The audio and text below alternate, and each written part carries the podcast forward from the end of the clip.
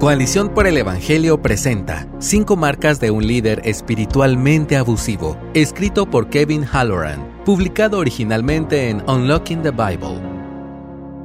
Estoy agradecido por el énfasis que Dios da tanto a la doctrina sana como a la vida sana de los líderes cristianos. Por eso Pablo ordenó a Timoteo que tuviera cuidado de sí mismo y de la doctrina. Esto lo puedes leer en 1 de Timoteo 4:16.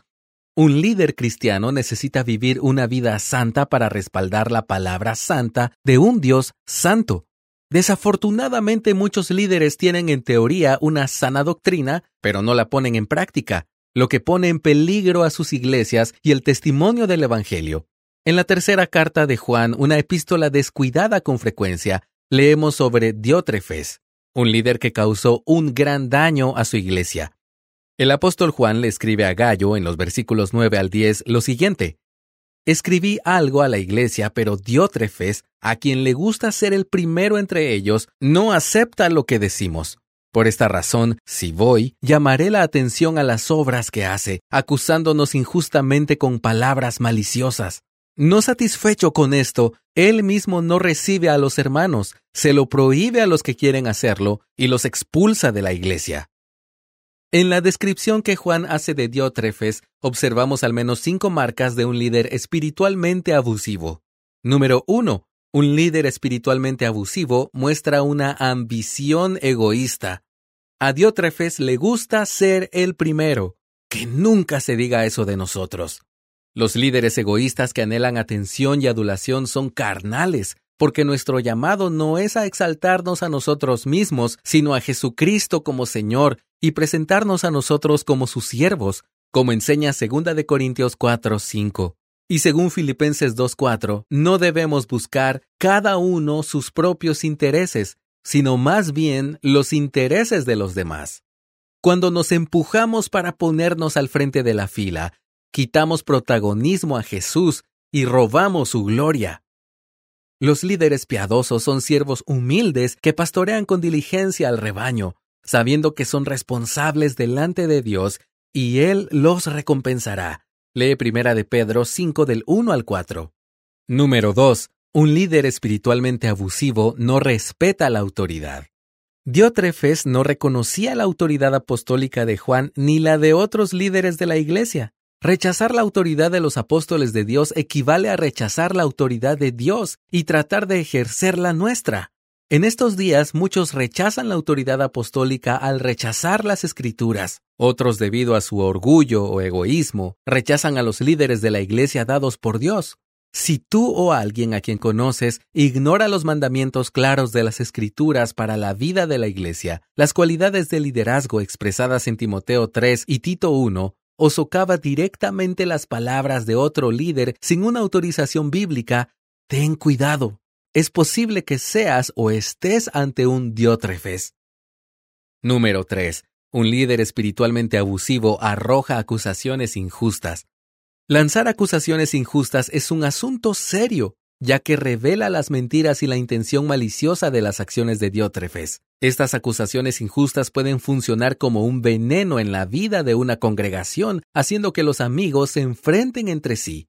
En lugar de permitir que las palabras maliciosas hagan tanto daño, Jesús dio instrucciones claras sobre qué hacer si tenemos un problema con nuestro hermano o hermana en la iglesia. Esto es especialmente crucial para los líderes que sirven de ejemplo al rebaño. Número 4. Un líder espiritualmente abusivo carece de hospitalidad para los que difieren. No sabemos por qué Diótrefes se negó a recibir a los misioneros itinerantes. Él mismo no recibe a los hermanos, dijo Juan. Pero la carta deja en claro que debió haberles dado la bienvenida.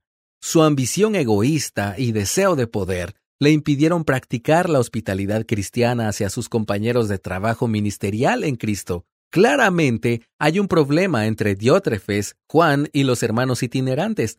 En lugar de trabajar para resolver el conflicto, Diótrefes lo continúa y deja que sus enemigos sepan que la batalla ha comenzado.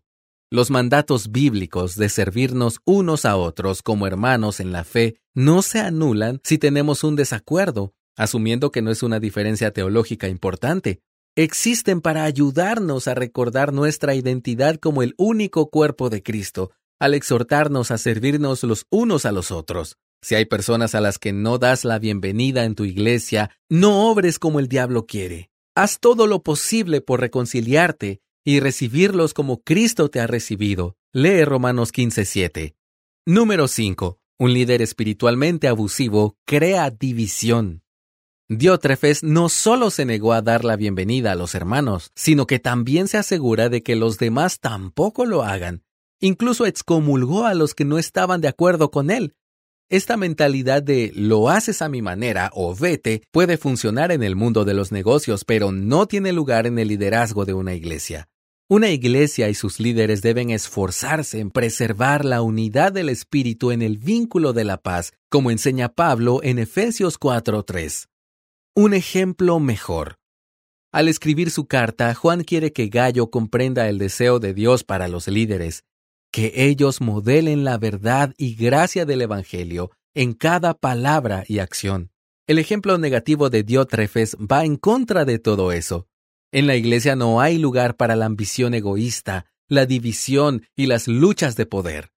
Después de su descripción de Diótrefes, Juan señala un ejemplo positivo en los versículos 11 al 12. Amado, no imites lo malo, sino lo bueno. El que hace lo bueno es de Dios, el que hace lo malo no ha visto a Dios. Demetrio tiene buen testimonio de parte de todos y de parte de la verdad misma. También nosotros damos testimonio, y tú sabes que nuestro testimonio es verdadero. Cuando los líderes abusivos como Diótrefes te desaniman, no creas que no hay buenos ejemplos. También hay muchos Demetrios por ahí, cada uno caracterizado por la humildad, el discernimiento piadoso y el amor síguelos a medida que ellos siguen a Cristo. Gracias por escucharnos. Si deseas más recursos como este, visita coaliciónporelevangelio.org.